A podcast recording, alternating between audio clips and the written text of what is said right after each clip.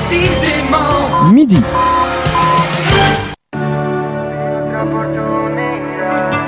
Radio Alba, la tua radio.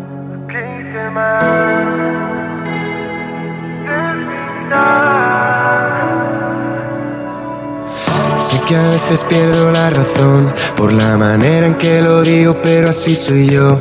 Te juro que solo quiero pedirte perdón, aunque presiento que ya es tarde para esta canción. Y aunque no quieras escucharme, yo te lo diré con la esperanza de que un día puedas entender. Te juro que nunca quise echar todo a perder. Me duele haberme equivocado, pero ya pagué. No, quise olvidarte pero no, porque eres parte de mi vida. Y si curamos las heridas, te diría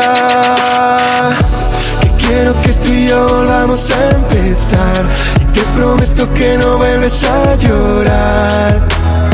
Te pido otra oportunidad. Oh, oh, oh. Y déjame arreglar aquello que hice mal.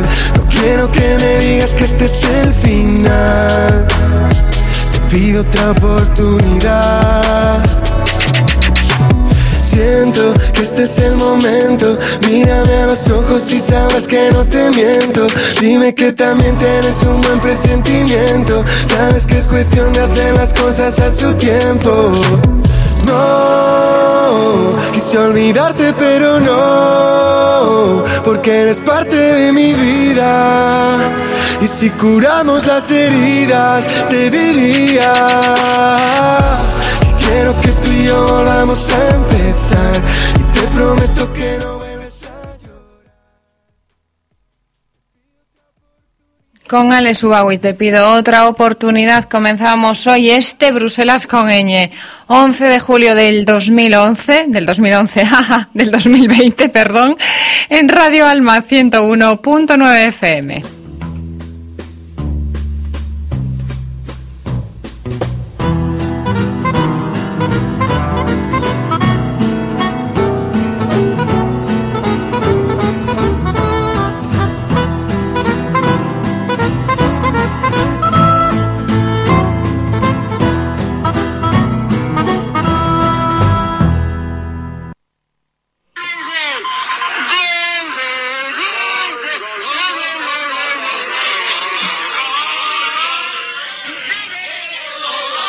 Ya se sabe que los españoles, para todo lo que es fútbol, somos muy excéntricos y eufóricos. Hoy, justamente, se cumplen 10 años de ese mundial que por fin España ganó en una final épica frente a Holanda, con ese gol en el minuto 116 de Andrés Iniesta.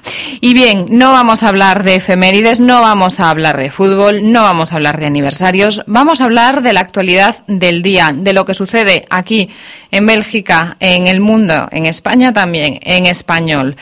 Hasta las 2 de la tarde estaremos con ustedes en el 101.9 de la FM si nos escuchan desde Bruselas o en las 3 www.radioalma.be si nos escuchan desde cualquier otra parte. Comenzamos entonces haciendo el repaso de las noticias más destacadas de esta mañana.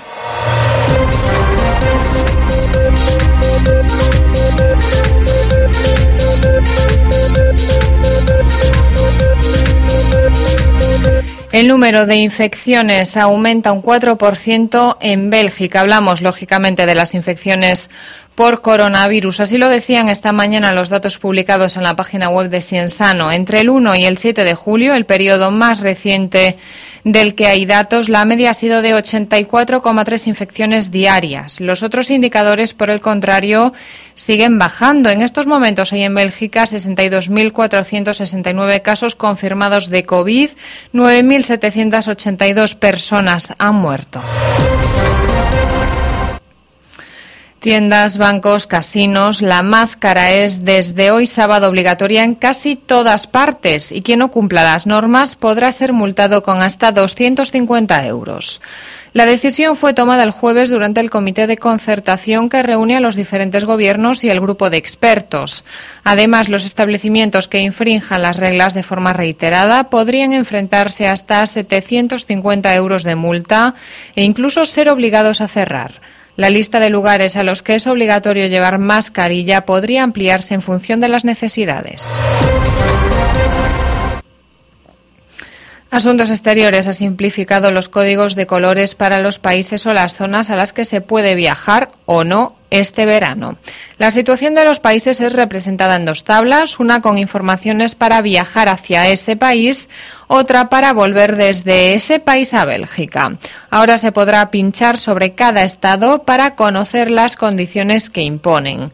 Todavía no es posible viajar a Finlandia, Malta y Noruega. En Portugal hay varios distritos de acceso prohibido y también en España, donde no es posible visitar la comarca de Segriá, en Lérida, ni la comarca de La Marina de Lugo. Negociaciones federales. El exministro del Interior, el nacionalista flamenco Jean Jambon, quiere duplicidad de ministerios, esto es, un ministro neerlandófono y francófono para una serie de carteras. El hombre fuerte de la nueva alianza flamenca ha tendido otra vez la mano a los socialistas francófonos y propone escindir las competencias para que Valonia pueda llevar a cabo una política de izquierdas. Los ámbitos a dividir serían empleo, sanidad y economía, probablemente, carteras cuyas competencias están divididas entre el Gobierno federal y las entidades federadas. Y hablamos ya del tiempo. Tenemos hoy una jornada nublada y tormentosa, aunque nos esperan lluvias eh, por la tarde. Las temperaturas máximas serán de 19 grados, las mínimas bajarán por la noche hasta los 8. En estos momentos estamos a 18 grados. Para mañana domingo se espera una jornada soleada con temperaturas de hasta 22. Bueno, tiempo por tanto variable, inestable en este mes de julio un tanto atípico que estamos teniendo. Yo, por ejemplo, todavía no me he puesto sandalias en estos 11 días que llevamos del mes. No sé ustedes. Les recuerdo de todas formas nuestro número de teléfono si quieren participar, si nos quieren hacer sus críticas, sus sugerencias, darnos su opinión sobre algún tema que les interese o hacer comentarios del tipo, pues yo tampoco me he puesto sandalias. Nos pueden llamar al 02 345 26 56 602 O ya saben, dejarnos también un mensaje en nuestra página en Facebook Radio Alma-Bruselas con ñ. CEBE, la Asociación de Científicos Españoles en Bélgica, es una organización sin ánimo de lucro creada por y para investigadores y también para cualquier persona interesada en la ciencia con el objetivo de crear y consolidar una comunidad en la que las ideas, opiniones y necesidades como parte de la comunidad científica puedan ser escuchadas. La semana pasada en este programa conversábamos con Ana Barragán, presidenta de CEBE. Vamos a recordar qué nos decía. Una de las tareas de CEBE es la de servir de punto de enlace entre instituciones científicas españolas y belgas para mejorar las condiciones de los investigadores en Bélgica. ¿En qué consiste vuestra labor en este sentido? Sí, bueno, pues esto desde mi punto de vista es una labor muy importante, ¿no?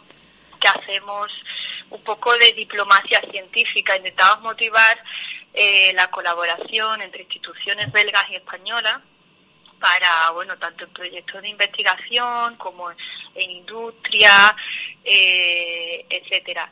Eh, un ejemplo que puedo poneros es el convenio que tenemos con la Universidad Autónoma de Madrid. Mm. Eh, este convenio trata de, de traer a estudiantes de máster con una, con una beca Erasmus para que ellos puedan realizar en el verano unas prácticas aquí en instituciones belgas. Ya, puede, ya pueden ser universidades como por ejemplo centros de investigación o, empresas. Esto para los estudiantes eh, fue hace dos, dos años que empezamos este convenio. Eh, ha tenido muchísimo éxito. Bueno, eh, desafortunadamente este año, como ya os podéis imaginar, con, con la situación del COVID, pues lo hemos tenido que, que posponer. Esperamos que para, para el 2021 podamos seguir haciendo este convenio. Pero ha tenido mucho éxito porque, bueno, vemos que tanto por la parte de los estudiantes que vienen aquí quedan muy contentos, ¿no? De tener una experiencia internacional, de, de conocer eh, otras instituciones fuera de España. Aquí en Bélgica hay un un tejido industrial, sobre todo en, la parte de biotecnología, muy importante, que puede, pues puede ayudar a los estudiantes a desarrollar profesionalmente muchas habilidades en este campo. Y por otra parte, por la parte la, del tutor, digamos, eh, el feedback que he obtenido ha sido muy positivo. Eh, están encantadísimos de tener estudiantes motivados de España que vengan a, bueno, pues a, hacer su pequeña experiencia aquí, ¿no? Eh, otro ejemplo que puedo poner en, este en este tema es pues el trabajo que hacemos dentro de, de Raíces. No sé si eh, bueno, los oyentes conocen a Raíces como CEBE. Puedes eh, explicárnoslo. Sí. ¿Cómo? Digo que nos lo puedes explicar, Raíces.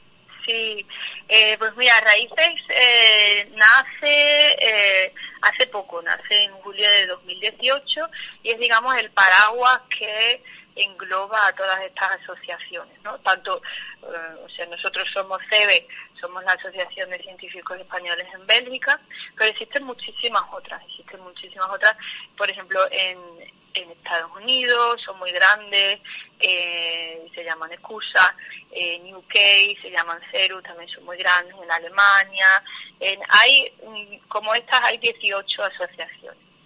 Entonces, Raíces es eh, la red de asociaciones de investigadores eh, y científicos españoles en el exterior y es lo que nos engloba a todos. El objetivo de Raíces ha sido de unirse para tener más voz, ¿no? Siempre cuando te unes, pues digamos que, que la unión hace la fuerza y, y entre todos podemos conseguir más. Hay un perfil, sí, dime. Sí, bueno, el perfil es simplemente investigadores y científicos españoles en el exterior. Nosotros no, no queremos eh, que, se vea al científico como una persona que solo está en el laboratorio. Eh, mm, para nosotros queremos mm, presentar al científico como, como la realidad que hay hoy en día, ¿no? La ciencia está en todo eh, en muchísimos aspectos de nuestra vida y, se necesitan científicos, pues bueno, para hacer políticas relacionadas con la ciencia, para eh, comunicar, para, para, hacer periodismo científico, por ejemplo. Eh, hay, el perfil del científico es muy amplio y entonces nosotros abogamos porque no se vea solamente el científico como alguien en el laboratorio, sino como, como algo mucho más amplio. ¿Cuántos investigadores españoles tenéis censados ahora mismo en Bélgica?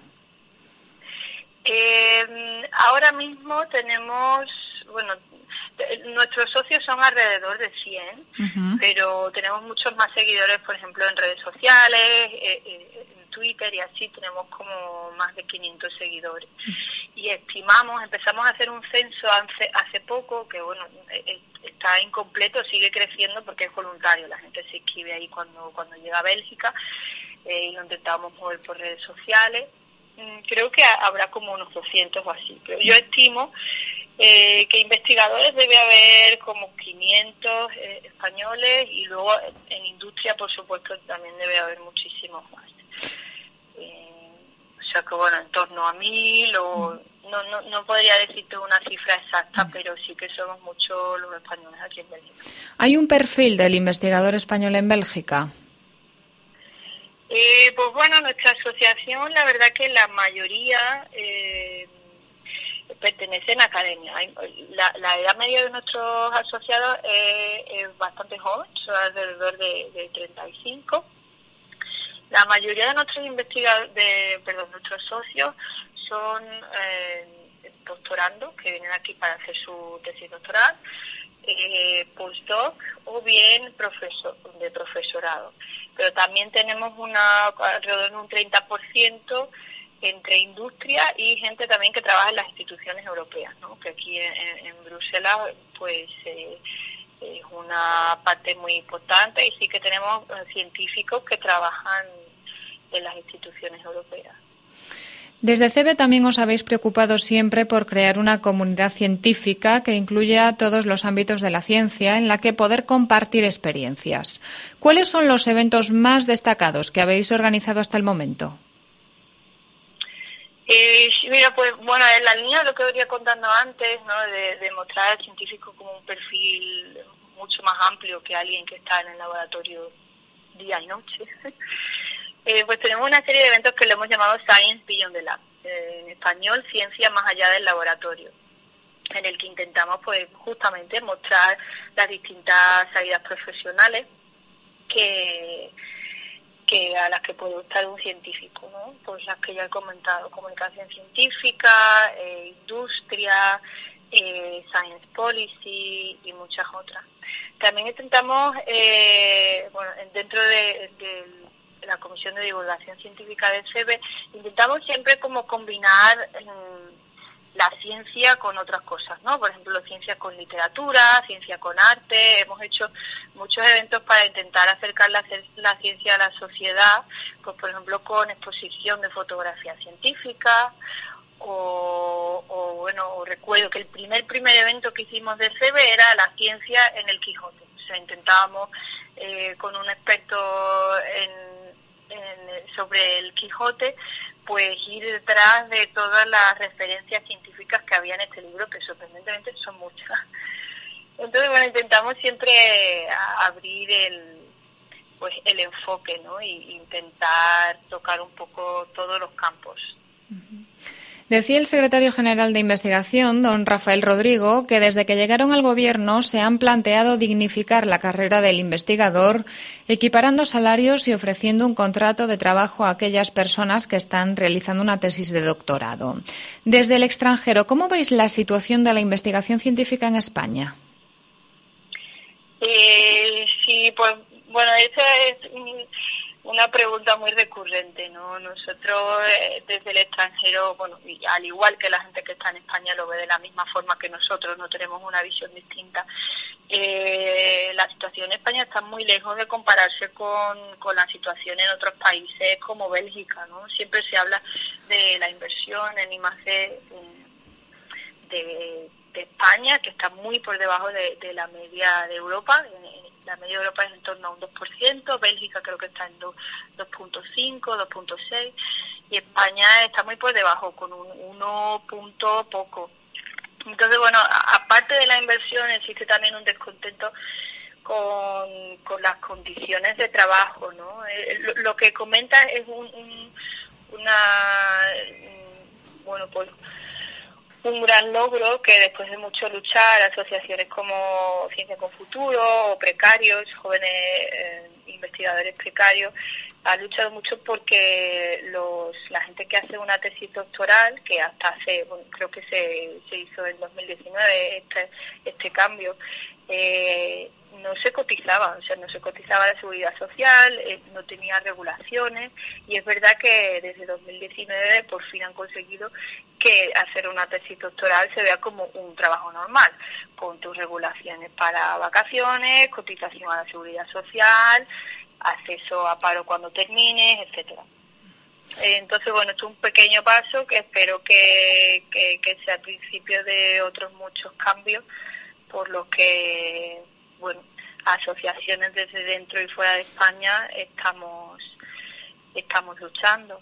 Eh, otros puntos también que veo que siempre se habla, pues, son la, transparencia y la y los procesos más internacionales, ¿no? Para para para intentar que, que el talento que, que se ha ido de España retorne y, y que también gente de fuera que quiera ir a España tenga la posibilidad de ir, ¿no? Hay muchos procesos que, administrativos que, por ejemplo, son español, habría que habría que poner en inglés para facilitar a gente internacional que venga eh, y ese tipo de cosas. Desde Raíces, de nuevo, estamos trabajando en un informe. Os animo a que vayáis a la página web raíces.wordpress.com. Se llama Informe Atrae y son 10 ideas para el retorno de investigadores españoles en el exterior y la atracción de talento, en las que bueno todas las asociaciones del exterior intentamos plasmar eh, pues ciertas medidas ¿no? que creemos que podrían mejorar la situación en España tanto para la gente que está allí como para hacer retornar a gente que se ha ido o hacer ir a gente que, pues a gente internacional. ¿Cómo crees que influirá en este aspecto la crisis del coronavirus? Eh, bueno, pues yo tengo un sentimiento agridulce en ese sentido. Por una parte pienso que la crisis del coronavirus está potenciando mucha colaboración y cooperación entre, bueno, en materia científica, entre laboratorios, pues bueno, la carrera por la vacuna, pues no se puede hacer de otra forma que, que con, compartiendo mm, datos, eh, colaborando entre instituciones, etcétera, etcétera. O sea que por esa parte yo creo que está potenciando mucho la cooperación entre, entre países, entre, entre laboratorios, etcétera. Pero por otra parte, por eso decía lo del sentimiento agridulce, veo que quizás, sobre todo en España, hay mm, un descontento quizás hacia, hacia la comunidad científica, porque bueno, pues se han tomado, es verdad que en una crisis se toman decisiones, a lo mejor eh, hay que tomar decisiones rápidas, en la que mezcla eh, política, ciencia, y la gente quizás esperaba ¿no? que, que los científicos tuvieran una respuesta rápida, que la vacuna sea para mañana. Entonces, bueno, pues ya que tengo la oportunidad, me gustaría hacer ver que la ciencia es algo, un proceso lento, que no se tiene la mayoría de veces, no confundimos, ¿no? es un proceso de, ensayo y error y, no podemos tener respuesta para de un día para otro. Entonces hay que ser paciente eh, y confiar que, que bueno, que, que poco a poco se, se irán obteniendo las respuestas necesarias. Ana, tú eres doctora en física médica en la Universidad Católica de Lovaina, donde investigas sobre protonterapia, una técnica en boga actualmente que se utiliza para tratar el cáncer con radiación. ¿Qué nos puedes decir al respecto? Eh, sí, pues bueno, yo llevo ya muchos años trabajando en, protonterapia. Es una técnica, bueno, para tratar el cáncer existen diversas técnicas pues las más conocidas por supuesto son la cirugía, la quimioterapia y eh, la radioterapia. La radioterapia es simplemente utilizar radiación ionizante que se envía a las células tumorales del paciente y lo que hace la radiación es romper el ADN. Al romper el ADN de las células del tumor, pues evitas que se siga, eh, que las células tumorales se sigan reproduciendo. La protonterapia es simplemente una técnica de radioterapia, porque utilizamos radiación, pero en lugar de utilizar radiación convencional, eh, utilizamos radiación con, con protones. O sea, lo que hacemos, bueno, protones, no sé si quizás los oyentes mm, conocen, pero simplemente en un núcleo de un átomo, pues lo que compone la materia, pues eh, un protón sería como, como una parte del, núcleo del átomo. Lo que hacemos es acelerar estas partículas y enviarlas al paciente. La ventaja de esta técnica es que es mucho, la radiación es mucho más focalizada que la radiación convencional. Eh, entonces, bueno, pues se utiliza mucho para para niños, por ejemplo, donde es muy importante reducir la dosis eh, al tejido sano, porque la radiación, eh, la ventaja que tiene es que mata células tumorales, pero también al atravesar el tejido para llegar al tumor, también mata células sanas. Entonces, mientras más focalizada sea ese, esa radiación, menos efectos secundarios vamos a tener debido a la radiación en tejido sano. Entonces, en niños, por ejemplo, en cáncer pediátrico, es muy importante reducir esa radiación a tejido sano lo máximo posible, porque obviamente ellos van a tener toda su vida para desarrollar efectos secundarios. Entonces, esta técnica está no es nueva, eh, lleva ya mucho tiempo, se conoce desde los años 50, pero sí que está en auge, especialmente en la última década. En Bélgica están construyendo ahora un centro, todavía no ha tratado el primer paciente, pero se prevé que, dentro de poco lo hagan en, en el campus de Gasthuisberg, en el hospital eh, de, de Leuven. Ana Barragán, presidenta de CEBE, Asociación de Científicos Españoles en Bélgica. Muchas gracias por haber estado con nosotros. Muchas gracias a ti, Era Ana Barragán, presidenta de CEBE, la Asociación de Científicos Españoles en Bélgica, con quien hablábamos la semana pasada en este mismo programa, en este Bruselas con ella. Y ahora vamos ya con el repaso de las noticias de la semana.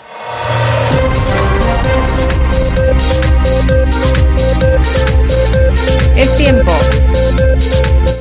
Es tiempo de ocuparse de la transmisión por el aire del coronavirus, alertan los expertos. Aseguran que la transmisión aérea del SARS-CoV-2 no es universalmente aceptada, pero que hay suficientes elementos para aplicar el principio de precaución.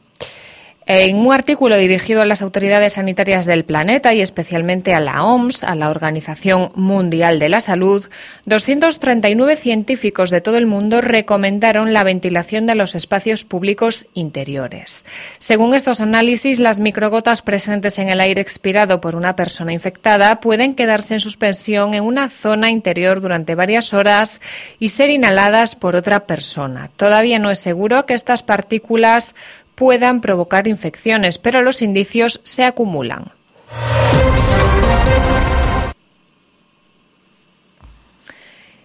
Bélgica rechaza abrir sus fronteras a los 15 países considerados como seguros por la Unión Europea. El Consejo de la UE ha publicado una lista de 14 países, 15 si se incluye a China, para los que las fronteras europeas ya podrían ser abiertas. Nueve de estos estados están todavía en zona roja y otros cinco no aceptan viajeros europeos. Entre los países a los que se puede viajar sin restricciones desde Bélgica hay 31 estados europeos.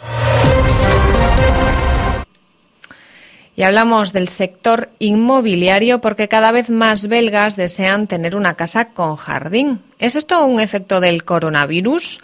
Los agentes inmobiliarios están convencidos de que la crisis actual no es ajena a esta tendencia. Desde la agencia Engel y Volkers calculan que la demanda de casas ha crecido un 50% y en las agencias Century 21 hablan de un aumento del 30%. No solo las casas con jardín son más demandadas, sino también los terrenos para construir. En consecuencia, los precios también han subido. El barómetro de los notarios indica que por primera vez el precio medio de una casa en Balonia ha superado los 200.000 euros durante los primeros seis meses de 2020.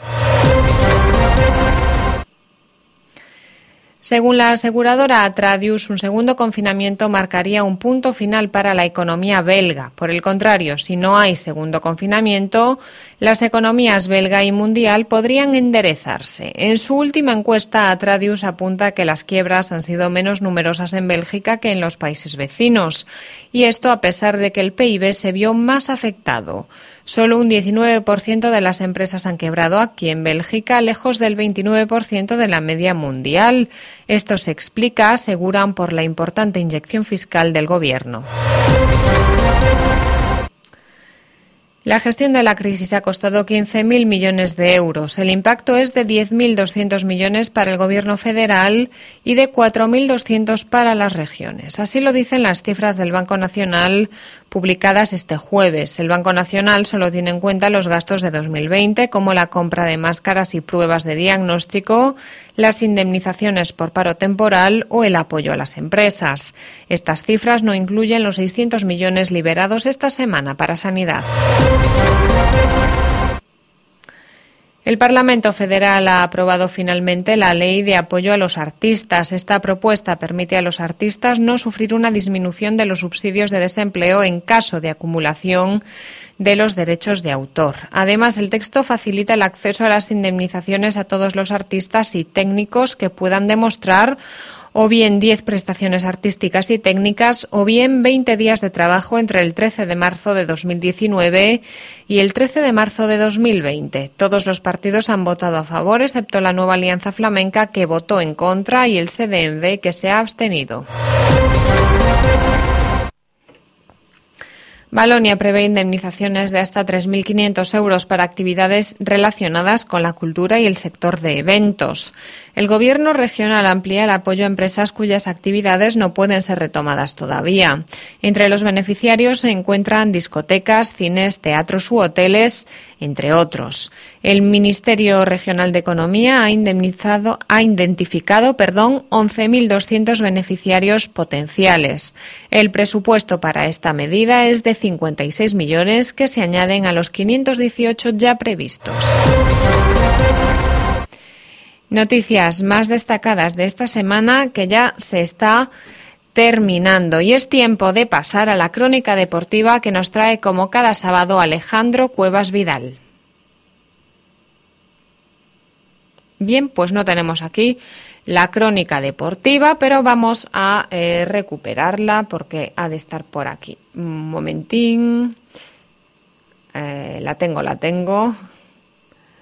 Es que a veces es un poco complicado, pero bueno. Ay, pues no, pero no puede ser. ¿Y esto, esto cómo es? Me la voy a descargar otra vez. Bueno, entre tanto los dejo con un tema musical. Vamos a escuchar algo de Juan Luis Guerra para que nos alegre la mañana. Frío, frío, o mejor, cuando te beso. Es un tema que me gusta mucho.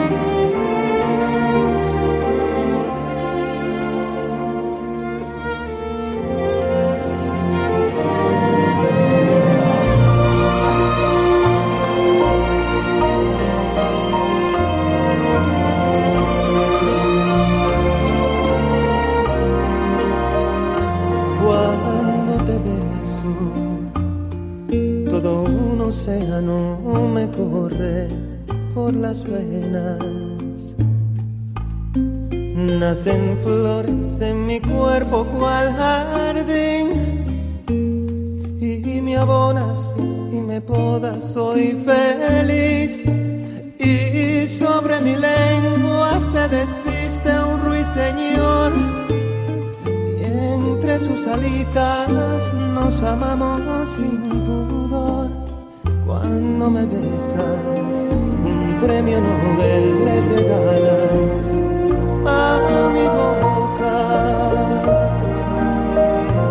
Cuando te beso, te abres y cierras como ala de mariposa y bautizas tu saliva mi lucía hasta el fondo la razón y un gemido se desnuda y sale de tu voz. Le sigo los pasos y me dobla el corazón. Cuando me besas se prenden todas las estrellas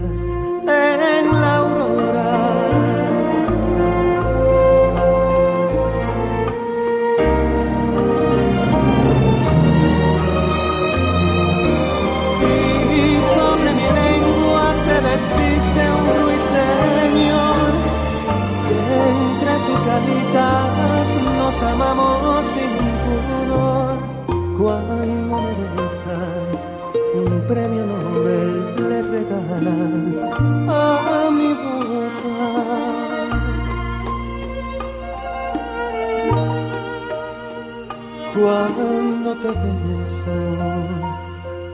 Tiene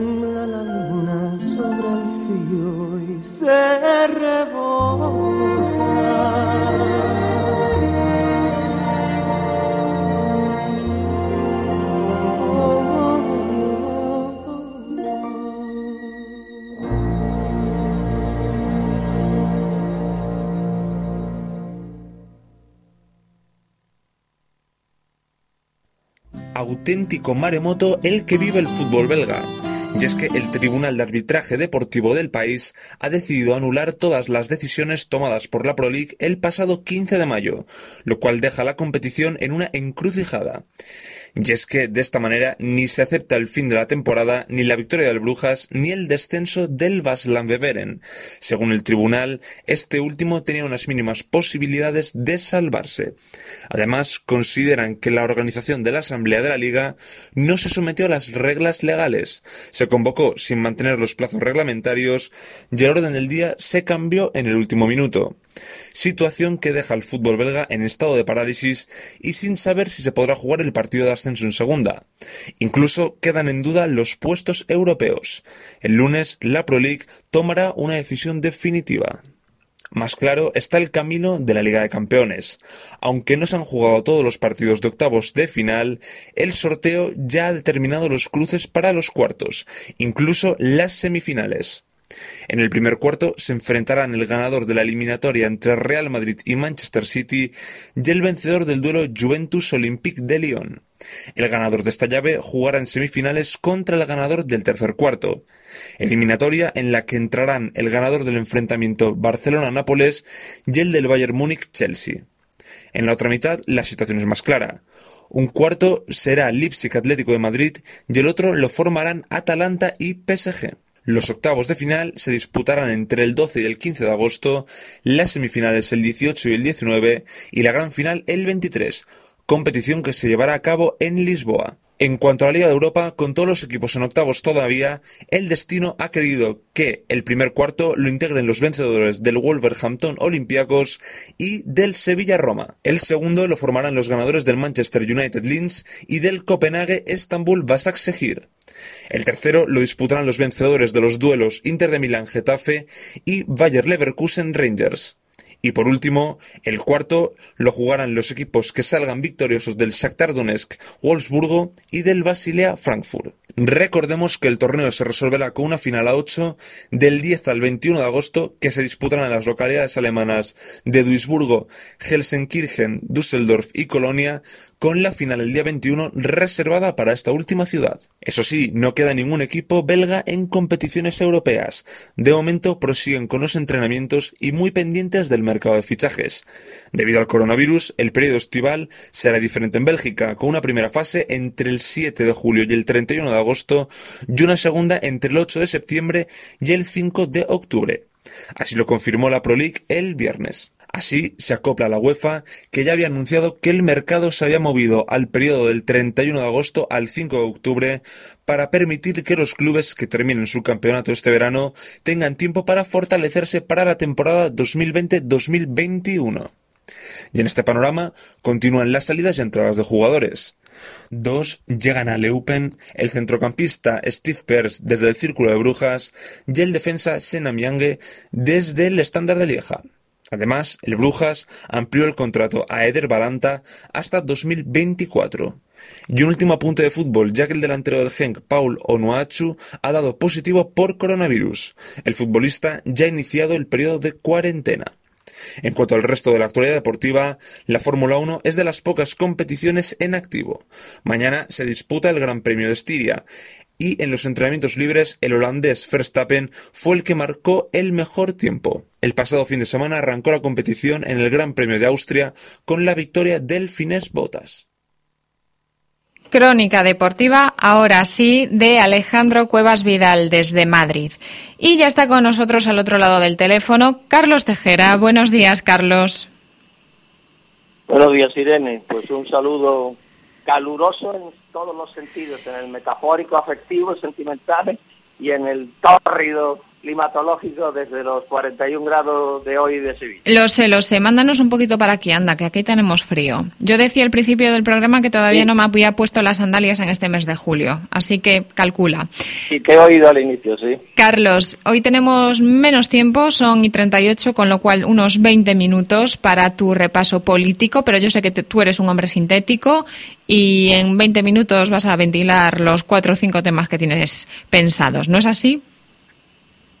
Bueno, vamos a ver, tú ten activado tu IDD y voy a ir con cierta rapidez, bueno, pero que no vaya en detrimento de la eh, vocalización, consonantización y todas las expresiones para que nos podamos enterar, pero intentaré concretar, sí. ¿Con qué empezamos, Carlos? Con España, como siempre. Sí, vamos a darle un repasito rápido a España, hay muchos temas, pero bueno, aunque sea citarlos como titular y lo que podamos desarrollar un poquito para luego hablar también de dos o tres cuestiones interesantes del ámbito internacional. Bueno, pues España mm, vuelve a ser otra vez noticia comenzar con datos de la pandemia, algo que se había quedado un poquito aparcado en las últimas semanas, pero con los focos importantes que hay en Lérida y en la Mariña Lucense, esa comarca del norte de Lugo, ya lindando con La Coruña en una de sus zonas, de las tres zonas que tiene la Mariña, pues hay unos focos importantes. En, concretamente en Galicia, en la Mariña Lucense, ya se ha levantado de las 14 poblaciones que estaban recluidas en esa zona, pues eso se ha levantado, pero Burela, que es ahora mismo el epicentro de la pandemia en esa zona, pues sigue con restricciones. Esto tiene una, bueno, hay 10 fallecidos en esta semana en España y 333 nuevos contagios, con lo cual las cifras comienzan a tener una cierta entidad otra vez. Podemos enlazar ya tanto lo de mm, lo de Galicia como en Ordicia, en Guipúzcoa, con las elecciones de mañana en el País Vasco. Hay personas que han opinado que se deberían suspender las elecciones, que de momento no se han suspendido, porque eh, lo que sí hay ya algunos datos es que el voto por correo se ha incrementado notablemente en ambas comunidades autónomas, que hay una cierta, un cierto temor a la gente a acudir a los colegios electorales a pesar de que se toman medidas y mm, que pueda subir la abstención eh, tanto en Galicia como en el País Vasco. Las encuestas siguen dando lo mismo, mayoría clara absoluta para el Partido Popular, aunque le podría afectar la abstención y le podría afectar el miedo, eh, fundamentalmente en detrimento, se estima por los politólogos, en contra del Partido Popular, pero bueno, le dan mayoría holgada a Feijó y en el País Vasco lo que decíamos, dos posibles sumas eh, del PNV con el PSE, Partido Socialista de Euskadi, sumarían para tener la mayoría absoluta, o la otra suma de Podemos, en eh, Bildu y el PSE. Parece que será la del PNV la que se decantan, pero bueno, yo creo que en estas condiciones las elecciones, en fin, son un poco eh, peligrosas, pero de momento pues siguen las las elecciones convocadas para mañana.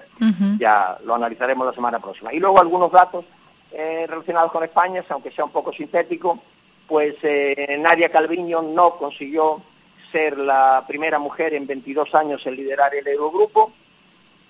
Eh, al final la votación fue para Don Hugh, el, el irlandés, con 11 votos y para Calviño con 8. Ella dice que tenía asegurado 10 votos y que alguien algún ministro no cumplió lo que había dicho que iba a cumplir. Bueno, se han dado mm, variedad de, argumentos por qué ha sido esto así, desde la desconfianza que hay en Europa por un gobierno casi comunista, con el, recuerdo de lo que fue Varoufakis y de lo que fue Grecia. Eh, otro argumento eh, ha sido que mm, después de la reunión que ha tenido eh, Pedro Sánchez con con Conte, el primer ministro italiano, pues hizo unas declaraciones al Corriere de la Sera en las que, bueno, con esa característica versatilidad que el presidente del gobierno en cuanto a sus opiniones, sin ningún tipo de polinodia, pues dijo, en cuanto se le preguntaba por la colaboración con el Partido Popular de cara a Bruselas para los fondos de recuperación y todo esto, dijo que no he tenido nunca ninguna intención de pactar nada con el Partido Popular. En fin, todos nos hemos eh, llegado casi al hartazgo de verlo en los diarios y en el Parlamento ofreciendo la mano tendida para que el Partido Popular pactara con el Partido Socialista, con el gobierno de coalición, pero ha sido bastante tajante la declaración del Corriere del Senado. Y luego hay un aspecto curioso, o que puede ser interesante, teniendo en cuenta que el, nombre de la persona que va a dirigir el Eurogrupo, en este caso Pascual de Nación, es por dos años y medio, es el tiempo de la presidencia del Eurogrupo. Eh, pero él, en su país, en Irlanda, está todavía pactando un gobierno de coalición entre tres partidos para dejar fuera al Sinn Féin. No se parece que no se atisba en el horizonte que ese gobierno eh, no vaya a continuar.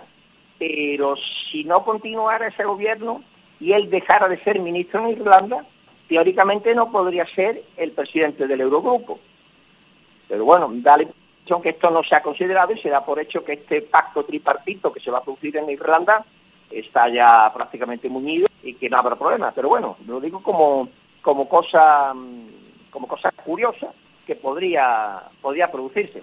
Y el otro apartado también creo que este es interesante por lo de la, la ministra española, que no ha podido ser la presidenta del grupo, es mm, de los bloques que se están formando en Europa, norte, sur, frugales y dispendiosos, podríamos decir, pues uno de los grupos con mucho peso que no ha sido bien considerado por la ministra Calviño, diciendo que los países del norte tenían poco peso, que son países pequeños con poco peso en Europa, lo que se conoce como la nueva Liga Hanseática, es decir, los países ribereños del Mar Báltico y del Mar del Norte, son muy eh, rigurosos en la fiscalidad, rigurosos en la economía, eh, no son partidarios de excesivas reformas que modifiquen la ortodoxia económica.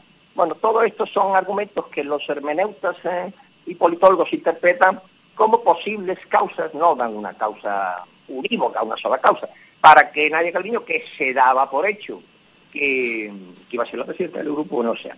Bueno, otro aspecto también mm, de las cosas que han pasado en España es la Comisión de Reconstrucción, ya dijimos que había terminado después de los dos meses de trabajo, ahora el 22 de julio se votará en el Parlamento, en el Congreso, pues las conclusiones pero ha quedado claro que no hay posibilidad de acuerdo entre el Partido Popular y el Partido Socialista o el Gobierno de coalición. Hay tres aspectos fundamentales que mantienen la discrepancia, pues yo diría que casi insalvable de momento. Uno es la sostenibilidad de las finanzas públicas, otro son la reforma laboral, que desde el Partido Popular y desde Europa dicen que no solo no se debe tocar, sino profundizar, pero desde Podemos y Bildu pues dicen que sí, que hay que no solo reformarla, sino derogar toda la reforma laboral. Y el tercer aspecto relativamente reciente, que es el de la ley de educación, que ya comentamos algo hace unas semanas en el programa, mm, que la educación concertada pues no recibe ayudas de, en la nueva ley. En fin, no deja de ser sorprendente que la educación concertada no va a recibir ayudas eh, según del trámite que tiene que lleva la nueva ley. Bueno, pues estos son tres aspectos que mm, visualizan el enfrentamiento eh, que hay entre el principal partido de la oposición, que es el Partido Popular, y el Partido Socialista y Podemos, que forman el gobierno de coalición. Otro aspecto también es el del informe de Ser Prevalencia, recordarán que se inició hace ya unos meses, el 27 de abril, con tres oleadas. En ellas se iban a testar a 68.000 participantes en tres oleadas sucesivas de manera voluntaria. Bueno, pues ya ha terminado las tres oleadas, el resultado viene a confirmar lo de las oleadas anteriores, que el índice de anticuerpos es de un 5%, se necesitaría un 60% según los epidemiólogos, 60% de anticuerpos en la eh, evaluación de la muestra para que hubiera inmunidad de grupo y bueno, pues de momento no lo hay. Sí se han dado algunos datos interesantes como las, el personal tiene mayor índice que la población normal de anticuerpos, un 10%, y el personal que ha trabajado en residencias de mayores tiene un 7,7%, es decir, también mayor que la normal. Y luego se han hecho dos apartados dentro de, esta, mm, de este informe de prevalencia. El de mm, cero conversión, es decir, de, no tener anticuerpos alguno de los participantes en la primera oleada a tenerlos en la segunda o en la tercera oleada. Son porcentajes pequeños pero se observa un cierto escalonamiento en algunos casos. Y el de cero negativización, que es detenerlos a no tenerlos. Los porcentajes son muy pequeños, pero bueno, la Comisión de Epidemiología y el Instituto de Salud, Carlos III, eh, lo han valorado y creo que el informe técnicamente es eh, correcto y da estos datos que vienen a confirmar lo que ya había en el sentido de que no, no hay inmunidad de grupo porque mm, realmente eh, los anticuerpos son muy poquitos. Ya hemos hablado de la reunión de España con Italia, que ha sido esta semana pasada. Ha habido acuerdos entre Italia y España en acudir a los fondos para que el 17 y 18 de este mes, cuando se supone que se va a dar ya por definitivamente aprobado los 750 mil millones en los que hemos ido tanto, y hay un desacuerdo inicial entre mm, entre Giuseppe Conte y Pedro Sánchez, y Pedro Sánchez sobre acceder al MEDE, Mecanismo Europeo de Estabilidad. Eh, acceder al MEDE, mm, para traducirlo a Roma Paladino, es eh, ir al rescate. Italia no quiere, porque eso le va, tiene muy cerquita a Grecia y sabe lo que supondría la enorme dureza y el rigor de un rescate, y bueno, pues no, no es tan partidario. Pero en cambio Pedro Sánchez dice que no hay por qué avergonzarse del rescate y que también considera acudir al rescate.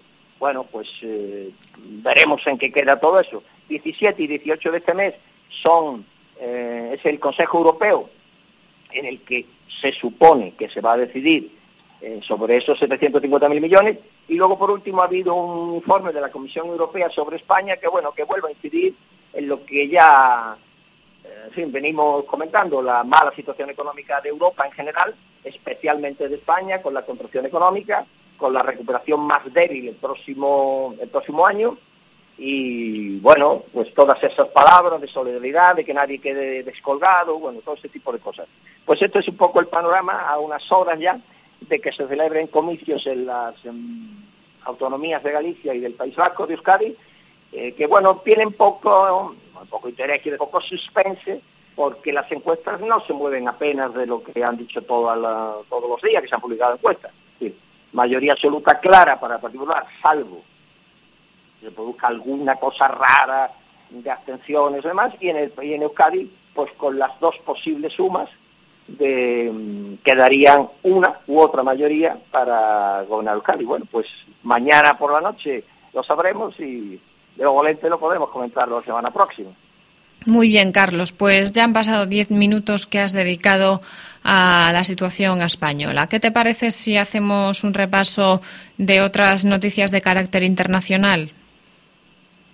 Sí, yo creo que podemos ir a Francia, que ha tenido la segunda vuelta de las elecciones municipales y como una especie, no diré de corolario, porque no necesariamente ha sido así, pero sí se ha esperado, pues el nombramiento del nuevo primer ministro, Jean Castex, lo que constituye el tercer gobierno de Macron. Bueno, pues hacemos un repasito de cuál es la situación en Francia ahora mismo. El lunes 6 se nombró el tercer gobierno de presidente Macron eh, en estos tres años, 2017 y 2020. Las elecciones serán en el 2022, es un quinquenio y eh, se ha nombrado, ha cesado eh, Eduard Philippe, que vuelve a su alcaldía de Le Havre, allí en Normandía, por distintos motivos. Y el punto de inflexión o el argumento explicable, pues son que mm, ha habido estas elecciones municipales y realmente el resultado ha sido muy malo para el partido, vamos a llamar de partido, para que haya un concepto unívoco de referencia a la República en Marcha, que realmente es un, eh, conglomerado de partidos, material de acarreo que viene desde diversas tendencias para conformar una mayoría después de que él es el presidente al ganarle a Marine Le Pen. El gobierno es um, único y absoluto de Macron, es el que toma todas las decisiones, eh, y, su primer ministro, que es el alcalde de una población pequeñita de los Pirineos Orientales, muy cerquita de Cataluña, incluso se explica que habla con naturalidad catalán, está muy cerca de la zona um, catalana, es el nuevo eh, primer ministro. Tiene un perfil bajo, 50 y pocos años, 55, bueno, perfil bajo, pero hay que recordar también que es un enarca, es decir, procede como Eduard Philippe, como Macron y como todos los altos funcionarios de mm, la República Francesa, de la Escuela Nacional de Administración, que es el verdadero vivero de la clase dirigente francesa, mucho más allá de ministros y demás, son los que tienen realmente el poder, los, los enarcas. Con unos objetivos y con unas misiones encomendadas por el presidente Macron, fundamentalmente volver a crear una conciencia de unidad, la popularidad de Macron está bastante baja, y otro factor importante es ir preparando el terreno para las elecciones presidenciales de 2022. Se especula con la posibilidad de que Eduard Philippe pudiera crear en torno a él un grupo político, se ha llevado a sus parlamentarios, los que son de su propia corriente más a la derecha teóricamente que Macron, los ha retirado del Partido de la República en Marcha, con lo cual la República en la Asamblea Francesa ya no tiene mayoría absoluta. Y, mm, bueno, dialogar con las distintas tendencias y preparar el, el país o preparar al grupo de Macron para las elecciones de 2022. Todavía queda un poco de tiempo. Ha habido pocos cambios, aunque es el tercer gobierno, entendemos que el tercer gobierno o cambia el presidente o cambian los ministros y demás. Bueno, ha introducido a, ministros procedentes de Sarkozy, que es el que tiene realmente un implante grande en las coaliciones pequeñas francesas, de lo que son los republicanos. Y como dato, si quieren, curioso, anecdótico, sobre todo desde la, desde la perspectiva española, la nueva ministra de Cultura es Roselain Bachelot. Eh, no sé si lo recordará, pero también se podría incluir, no sé si la crónica deportiva, fue aquella ministra de Sarkozy que fue condenada por difamación a pagar 10.000 euros a Rafa Nadal porque le acusó de dopaje. Cuando Nadal en 2016 estuvo dado de baja por esas lesiones eh, musculares que mm, a veces le, le, mantienen alejado de las pistas, ella, que es farmacéutica de profesión, dijo que bueno, cuando hay estos periodos largos de ausencias pueden ser debidos a que se ha dado positivo en algún control. Bueno, Nadal presentó una denuncia y la ganó en Francia. Eh, y ella fue condenada por difamación a pagar, ya digo, eh, algo más de 10.000 euros, pero bueno, por dejarlo una cifra redonda, 10.000 euros. Bueno, pues esta es la nueva ministra, tiene 73 años y es la nueva ministra de Cultura. Bueno, con esto pretende Macron eh, conformar una mayoría, ir en la misma dirección porque había habido ya algunas discrepancias con Eduard Philippe y al irse Eduard Philippe hay la pretensión de que se lleve con él las protestas de los Gilets las protestas por la retret, por las jubilaciones, que se querían unificar los 40 sistemas de jubilación que hay en Francia, en fin, que él se pudiera llevar hacia los vientos de Normandía esos problemas y limpiar un poco la atmósfera que circundaba a Emmanuel Macron. Mm, veremos si esto es así o no es así para las elecciones de 2022, que es, yo creo, eh, bueno, pues casi el principal objetivo que hay ya en esta especie de elecciones de mitad de mandato por pasar un poco los Estados Unidos y a ver ahora cómo, cómo se organiza Macron. Otro tema que me parece interesante, eh, que no lo abordamos con, con frecuencia, también es otro, es un país que no está en el epicentro de las informaciones europeas, es Rusia. Eh, Vladimir Putin eh, ha logrado, voy a empezar por el final y ahora explicaré un poco cuál ha sido el proceso, ha logrado poderse que, conservar en el poder como el otro Vladimir, que está en la momia en el Kremlin, Vladimir Lenin, eh, hasta los 84 años, tiene 67 me parece, porque tiene por delante, con esta reforma que se ha aprobado, tiene por delante dos mandatos más hasta 2036 hay que recordar que Vladimir Putin lleva ya en el poder 20 años. Estuvo de presidente de Rusia de 2000 a 2004, de 2004 a 2008, luego de 2008 a 2012 cambió con su ministro, eh, con su primer ministro, luego volvió y se amplió de 4 a 6 años de 2012 a 2018 y ahora de 2018 a 2024. Bueno, pues ya en enero, antes de la pandemia, se hizo una propuesta en el Parlamento, en la Duma, una de las dos cámaras del Parlamento ruso, para que se introdujeran modificaciones en la Constitución. Él, muy circunspecto, dijo que no era partidario de hacer modificaciones en la Constitución esperando que su público le aclamara.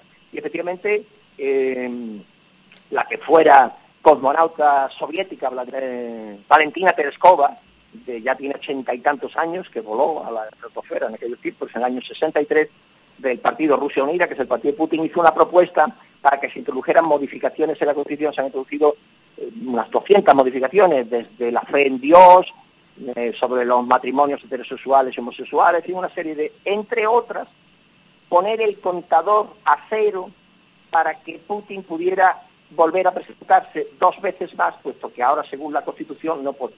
Bueno, él se negaba, pero en fin, su pueblo le ha aclamado y podrá presentarse con, para llegar a dos mandatos. Entonces se hizo lo presentó él en la Duma, luego se aprobó esa resolución en el Parlamento y ahí pues se terminaba en principio el proceso, pero él quiso que hubiera un referéndum que no se contemplaba la legislación que hubiera referéndum porque quería notar el apoyo popular. Bueno, pues el referéndum se ha celebrado pues desde, desde el 25 de junio al 1 de julio, pues claro, Rusia tiene del orden de 12 o 14 usos horarios, ¿eh? desde Kanchaka, allí desde Mm, el extremo oriental de Siberia hasta la Rusia casi europea, pues son muy buenos. Pues se ha celebrado desde el 25 de junio y eh, el resultado ha sido de 78% a favor de introducir estas modificaciones en la Constitución y el 23% no. Bueno, pues esto queda ahora mismo, que Putin podrá llegar hasta 2036 siendo el presidente de Rusia, cuando tenga 84 años, me parece. Y bueno, pues habrá hecho eterno en el cargo, y como la democracia en Rusia pues es un poco sui generis y los procesos electorales pues también son un poco sui generis, pues eh, bueno, pues no hay nada que objetar en el interior de Rusia, incluso la Crimea, Crimea, Ucrania, las sanciones, todo eso a él le fortalece a su pueblo porque le dan ese aura de eh, líder, salvador del pueblo ruso. Bueno, pues esta es la, eh, la última, no sé si la última o la penúltima peripecia política de Vladimir Putin, que de momento, si no hay algún altercado especial, podrá estar en el poder de Rusia hasta 2036. No sé si tenemos tiempo para otro argumento. Carlos, no tenemos más tiempo. Muchas gracias por haber estado con nosotros este sábado. Bueno, pues gracias a ti, Irene, y a tus oyentes. y nada, disfruta del calor sevillano, si es que se puede disfrutar. Un fuerte abrazo. Bueno, no.